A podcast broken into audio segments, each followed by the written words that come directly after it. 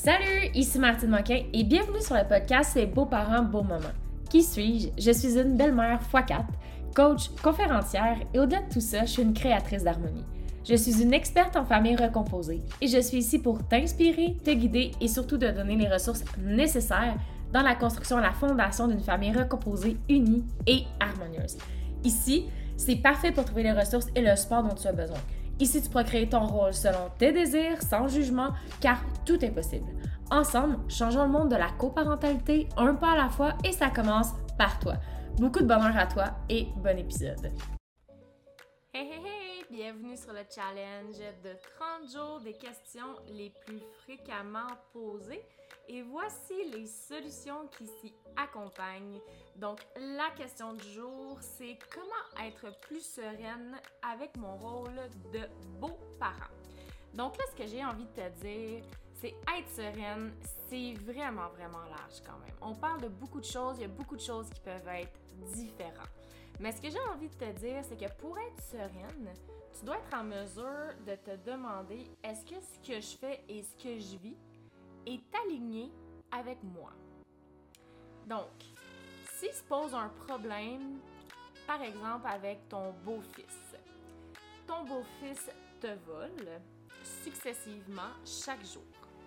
Donc, éventuellement, ça va te faire réagir, ce qui est tout à fait normal. Mais dans cette situation-là, comment est-ce que tu peux être sereine? En fait, ça va simplement être de prendre soin de toi et de trouver des solutions avec ton conjoint. Donc là, je prends l'exemple du vol, mais ça peut être n'importe quoi. Si c'est le bordel chez toi parce que, bon, les enfants sont surexcités, c'est l'été, sont tout le temps à maison, ben, pour être sereine, c'est simplement de te demander qu'est-ce que je peux faire pour prendre soin de moi? Qu'est-ce qui m'appartient versus qu'est-ce qui m'appartient pas? Parce qu'on s'entend, les enfants surexcités, ça t'appartient pas vraiment. C'est pas vraiment quelque chose que tu peux contrôler tu peux tomber dans le contrôle et essayer d'amoindrir leur excitation, mais c'est hors de ton contrôle parce que c'est les autres qui agissent comme ça. Donc ça, ça fait quand même une bonne différence. Donc pour prendre soin de toi, ça va être peut-être d'aller prendre une marche, d'aller magasiner, de sortir ou même d'en discuter avec ton conjoint. Le but, c'est de trouver des solutions qui vont être convenables pour toi, ton conjoint et les enfants.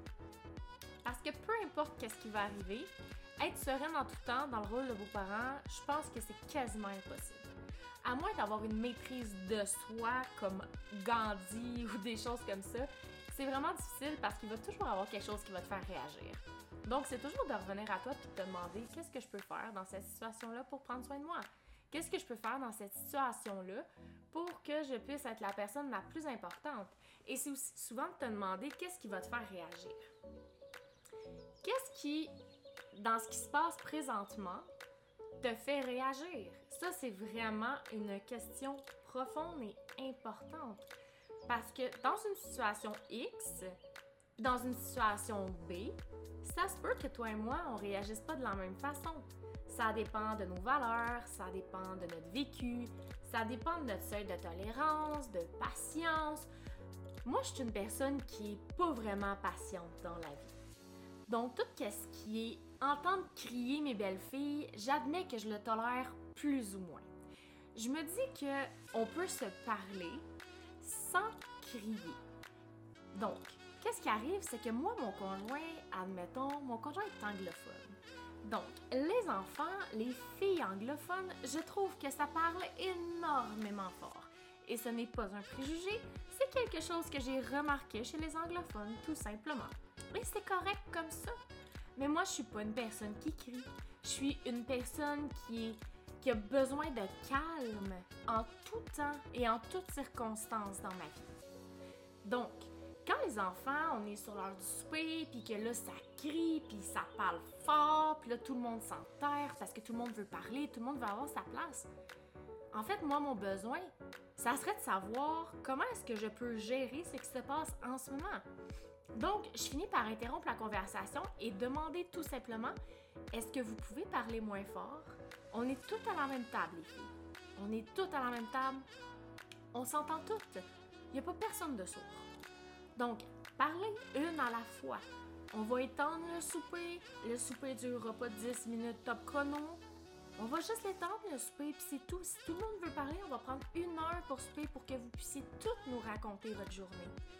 Parce que dans le fond, je fais un peu l'inventaire de mes propres besoins avec les besoins des autres. Moi, mon besoin, c'est la sérénité, c'est de pas entendre crier, mais les besoins des autres, c'est tout le monde veut parler, tout le monde veut s'exprimer, tout le monde est surexcité de sa journée parce que bon, les écoles sont réouvertes, ils apprennent plein de choses. C'est hyper tendu quand les enfants sont ici à temps plein, ça va pas bien, les enfants n'aiment pas ça. Donc, eux autres, leur besoin, c'est de ventiler sur leur journée. Donc, qu'est-ce qu'on fait? On demande tout simplement de parler un peu moins fort. On le dit pas en criant, C'est sûr que des fois, quand les enfants parlent plus fort, j'ai pas le choix de parler fort pour que quelqu'un m'entende. Donc, je comprends un peu la petite dernière qui essaye donc de se faire entendre quand les trois grandes parlent. Et on, a, on, allonge l'heure du souper, puis c'est tout. C'est une façon pour moi de prendre soin de mon besoin, des besoins des autres, tout simplement. Et le calme en moi revient. Ce que j'aime beaucoup aussi, c'est que moi, je suis une personne qui est. Euh, j'aime beaucoup aussi une maison rangée. J'aime beaucoup ça et je passe beaucoup de temps à ranger ma maison. Ça en devient un toc, mais j'aime que la maison soit propre, j'aime que la maison sente bon. Souvent, mes clients vont me dire c'est le bordel chez nous, les enfants sont pas capables de faire attention à rien. Donc, moi, si je reviens à moi, mon besoin, c'est que la maison soit en ordre. Donc, le problème, c'est que la maison est en désordre. Quelle solution est-ce que je pourrais trouver qui va faire le bonheur de moi et de la famille? Donc, par exemple, moi, ce que j'aime beaucoup, c'est que les enfants passent le balai et passent le Swiffer après souper.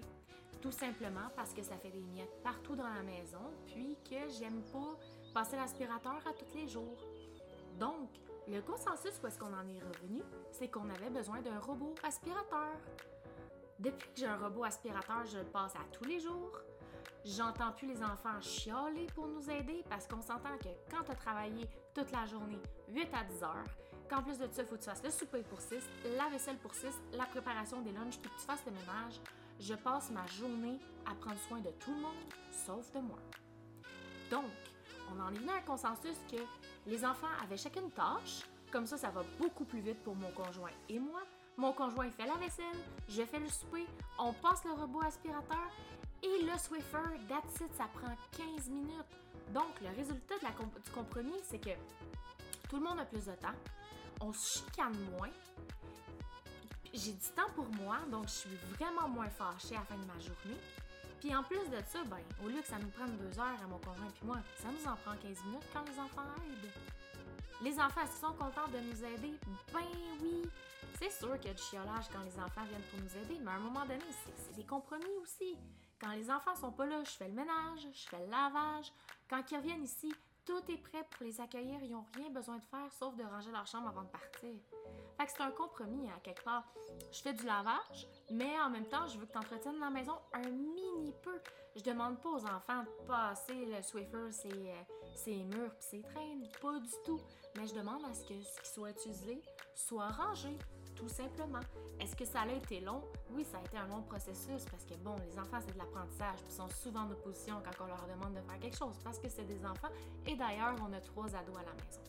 Ma force de constance et de répéter, les notions ont fini par payer, mais ce n'est pas dans le cri et en disant, en me positionnant en victime, en disant, ben c'est ça, c'est pas mal, ça marche, t'es jamais contente. Non, pour être sereine, il faut aussi que tu sois capable de communiquer.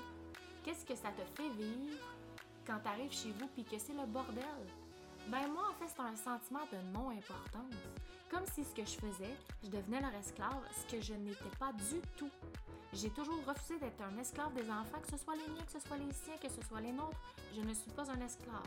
Nous sommes déjà assez esclaves quand les enfants sont petits qu'en plus de ça, quand ils sont rendus à 16 ans, sont capables de nous donner un petit coup de main à quelque part. Donc, c'est simplement d'expliquer comment je me sentais au travers le processus. La sérénité, je l'ai regagnée en m'occupant de moi, de ce qui me plaisait, en trouvant des solutions et en retournant à l'intérieur de moi et en me demandant qu'est-ce que ça me fait vivre et de partager aux autres.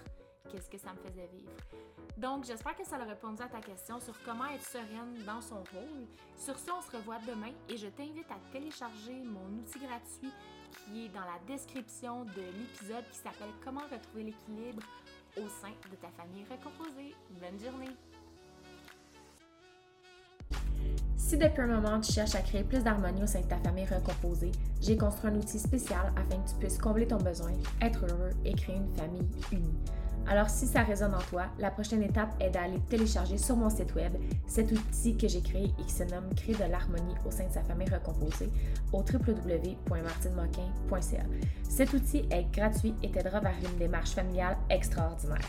Tu pourras le télécharger via mon site web qui est dans la description de l'épisode.